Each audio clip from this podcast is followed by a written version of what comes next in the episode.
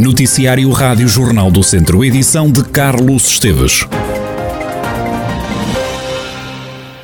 A saída do Porto da Associação Nacional de Municípios Portugueses não faz o mínimo sentido. As palavras são de Francisco Lopes, presidente da Câmara de Lamego. O autarca diz, no entanto, que o Porto pouco tem trabalhado na Associação dos Municípios. É, é uma situação que não faz o mínimo de sentido, é, uma vez que os municípios já têm uma posição muito desfavorável na sua capacidade de negociação com o Estado e é, a saída do Porto, um município de grande dimensão, só enfraquece essa posição conjunta que os municípios têm que ter para reivindicar junto do Poder Central aquilo que são as suas competências e os meios necessários para as desenvolverem. Mas deixe-me dizer, em bom da verdade, que o Porto já não estava na Associação Nacional de Municípios, porque a participação do Porto, bem como de outros grandes municípios na vida da ANMP, é muito diminuta.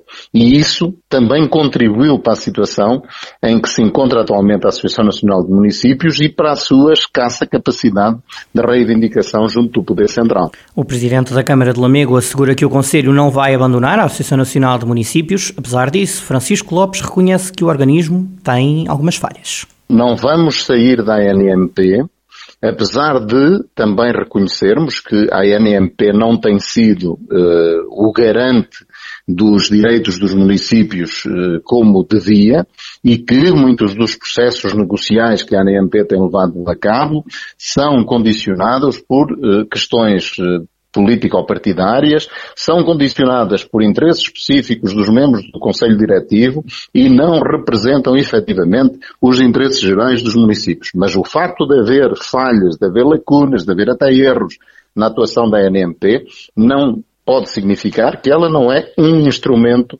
fundamental para a defesa dos interesses dos municípios e para ser o representante dos municípios nos processos negociais que inseta com, com, o Governo. Francisco Lopes teme que abandonos como o do Porto possam dar origem a duas associações nacionais de municípios. Este passo é um, é um mau passo e espero que não seja antecipação daquilo que muitos defendem, que é a criação de duas associações nacionais de municípios, uma associação de grandes municípios e uma associação de pequenos municípios, porque isso aí seria agravar aquilo que uh, já existe em Portugal de sobra, uh, que são, uh, enfim, as, as, diferenças enormes entre o interior e o litoral, entre o norte e o sul, acentuar clivagens e, e divisões que em nada acrescentam àquilo que a todos nos deve unir, governo, municípios grandes e municípios pequenos.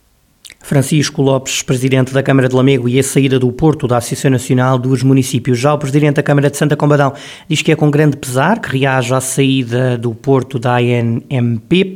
Leonel Gouveia lamenta a decisão da Câmara da cidade invicta. A reação é naturalmente de pesar e de lamento pela atitude tomada pela Câmara Municipal do Porto e pela Assembleia Municipal do Porto. Porque o 25 de Abril é uma conquista, ou foi também a, a conquista do poder local, e em boa hora se criou a Associação Nacional de Municípios Portugueses, que é uma, é uma associação de municípios de todos, de todos os quadrantes políticos, de, de todas as dimensões municipais, de, do peso que tem em termos de, de, de valores que, que, gerem nos seus orçamentos.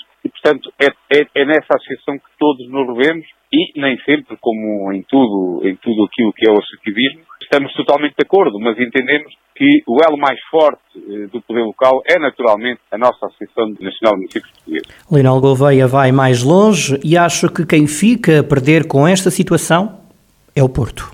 É uma atitude que eu acho que não tem nenhum sentido, que naturalmente se lamenta, naturalmente a Associação Nacional de Municípios fica mais pobre, mas não fica, digamos, cortada daquilo que são as suas, as suas competências e a sua ação. E, e, por outro lado, digamos, acho que fundamentalmente quem tem a perder é naturalmente o município do Porto, que não pode haver, só porque o município saiu da Associação Nacional de Municípios, não pode ter um tratamento diferente daquele que é, que é tido para os municípios que integram a Associação Nacional de Municípios Portugueses. E, portanto, isto é, é algo que eu lamento e que, eh, naturalmente, torna mais pobre a Associação Nacional de Municípios, torna mais pobre aquilo que é a conquista do poder local. Mas, é assim, a Associação Nacional de Municípios Portugueses tem eh, municípios de primeira, de segunda, de terceira e de quarta e trata-os todos de igual maneira. Portanto, não pode haver municípios de primeira, nem de segunda, nem de terceira. E eu acho que, nesse sentido, foi uma atitude completamente reprovável do meu ponto de vista da, da, da Câmara Municipal do Porto. Leonel Gouveia, o Presidente da Câmara de Santa Combadão, ele que também é Presidente da Associação de Municípios da região do Planalto Beirão, mostrar-se bastante crítico com a saída do Porto da Associação Nacional de Municípios Portugueses. Também o Presidente da Câmara de Viseu já reagiu. Fernando Ruas assegura que por mais discordâncias que tivesse com a Associação Nacional de Municípios, nunca iria propor a saída de Viseu. Ruas lamenta a decisão de Rui Moreira, o Presidente da Câmara do Porto. O autarca viziense diz que os problemas devem ser discutidos nos sítios próprios. A saída do membro, ainda por cima membro da, da, importância da Câmara do Porto, não é, não, não, é bom. Por isso é que eu penso que, e tenho referido, que as, os problemas deviam ser discutidos previamente nos órgãos da Associação. A Associação tem, tem órgãos onde é possível discutir estas questões, eh, mas é, também não conheço amplamente as, as as razões do Presidente da Câmara do Porto. Aliás, eh, há situações que o Sr. Presidente refere eh, que eu não, não estou em condições de, de, de, de, digamos, discutir, nomeadamente eh, a negociação da Associação Nacional de Municípios com o Governo diretamente. Acho é que a saída, como disse, estou perfeitamente em desacordo, mas não tenho nada, é uma, uma, uma opção legítima. Mas eu não faria no caso de Viseu. Fernando Ruas, presidente da Câmara de Viseu, a analisar a saída do Porto da Associação Nacional de Municípios Portugueses, uma decisão aprovada em Assembleia Municipal. Dez militares do Regimento de Infantaria 14, em Viseu, estão a integrar uma missão em Semarda, no norte da Roménia. É até ao próximo dia 5 de junho. A Rádio Jornal do Centro sabe que se trata de uma missão em zona fronteiriça, com exercícios de preparação para uma eventual situação real. Esta é uma ação que tem estado a acontecer em vários outros países, como a Lituânia ou a Noruega. Os dez militares especialistas em diferentes áreas áreas integram a célula de planeamento multidisciplinar que abrange domínios como operações, intelligence ou logística. Paulo Listra vai continuar a ser treinador do Nelas. Clube e técnico chegaram a acordo para mais uma época. Em declarações à Rádio Jornal do Centro, o treinador diz que fica no clube, que vai jogar a divisão de honra, para dar continuidade ao trabalho que foi feito esta temporada. O primeiro objetivo, principalmente, é dar continuidade a um, a um trabalho que iniciamos a, a, época passada e onde sentimos todas as condições para dar a continuidade a esse trabalho. Foi uma época muito boa dentro dos nossos, das nossas pretensões, só fazia sentido dar continuidade ao, ao trabalho feito. Quanto a reforços, Paulo Lister promete um nelas a trabalhar para ter o maior número de jogadores com qualidade. A nível de reforços, as coisas eh, estamos a, a tentar reforçar ao, ao, melhor possível a equipa e, e, de certeza que vamos conseguir fazer uma equipa competitiva dentro daquilo que fizemos a, a época passada. Em relação ao campeonato, esse é um campeonato de certeza também muito difícil, onde há muito boas equipas, onde todas as equipas são, são muito competitivas e uma coisa que este campeonato tem de bom é é a igualdade, não há uma diferença muito grande entre, entre as equipas. E daí nota-se mesmo nos jogos que, pronto, que, que, as equipas lutam pelos três pontos de todos os jogos. E acho que vai ser um campeonato muito, muito competitivo. O presidente do Nelas, Alexandre Alves, entende que Paulo Listra é o homem certo para o projeto do clube. O Paulo Listra é, é o homem que a direção do Nelas e toda a estrutura diretiva entende que é a pessoa indicada para levar a cabo o projeto que temos em, mão. Sabemos uh, o que queremos, sabemos para onde é que queremos ir e sem dúvida alguma é a pessoa certa no, no, lugar certo. Alexandre Alves, presidente do Sport Lisboa e Nelas e a renovação com o treinador Paulo Lister, que será o técnico do clube para mais uma época na divisão de honra da Associação de Futebol de Viseu.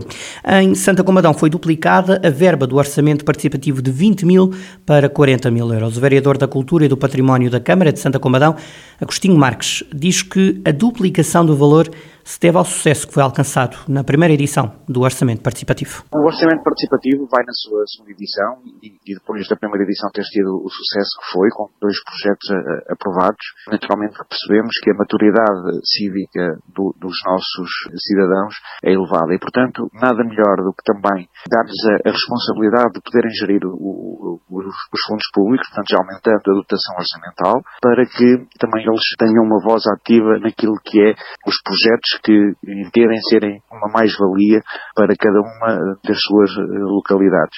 Nesse sentido, o aumento da, da verba faz, faz todo, todo o sentido, toda a lógica, uma vez que nós recebemos 11 propostas no ano passado, neste momento, e, e abrimos as inscrições eh, há muito pouco tempo, já vamos com 6. Portanto, entendemos que fazia todo o sentido duplicar esta verba e ainda assim também existe abertura para que se existam projetos de mais-valia, essa verba possa ainda vir a ser eh, reforçada. Portanto, no fundo, é dar voz aos, aos nossos municípios. E qual é o prazo para términos das apresentações das propostas? Até ao final do mês de junho, todos podem apresentar as propostas que entenderem. Agostinho Marques, vereador da Cultura e do Património na Câmara de Santa Combadão, até ao momento entraram para a avaliação final seis projetos do Orçamento Municipal. O prazo de entrega por parte dos candidatos termina a 30 de junho. Estamos a mais ou menos um mês. Para poupar e reduzir consumos, o município de Tarouca assinou uma declaração de compromisso para a adaptação e mitigação das alterações climáticas nos serviços de águas, proposta pela Associação Portuguesa de Distribuição e Drenagem de Águas.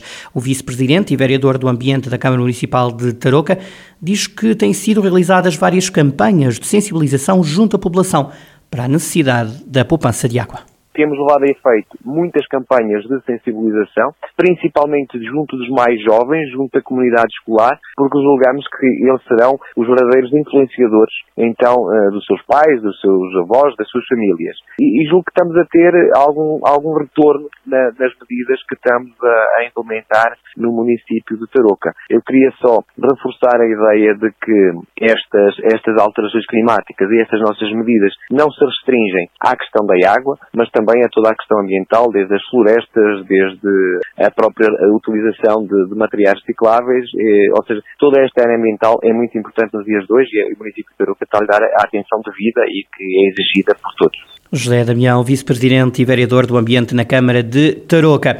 O secretário de Estado da Administração Local e Ordenamento do Território, Carlos Miguel, diz que o município de São Pedro do Sul faz bem ao incentivar a adoção de cães e de gatos no Conselho. O governante esteve na inauguração das obras do novo Canil e Gatil em São Pedro do Sul. As câmaras municipais sempre, sempre trataram dos animais abandonados. Agora, esta é uma, é uma vertente que, sendo antiga na responsabilidade das câmaras municipais, é nova na atenção pública que as pessoas dão aos animais abandonados. E por isso bem está, bem está a Câmara Municipal a cuidar dos animais, dos gatos, dos cães que estão abandonados e bem está a Câmara Municipal quando tem consciência que se calhar o mais fácil foi o que está feito, que é a obra.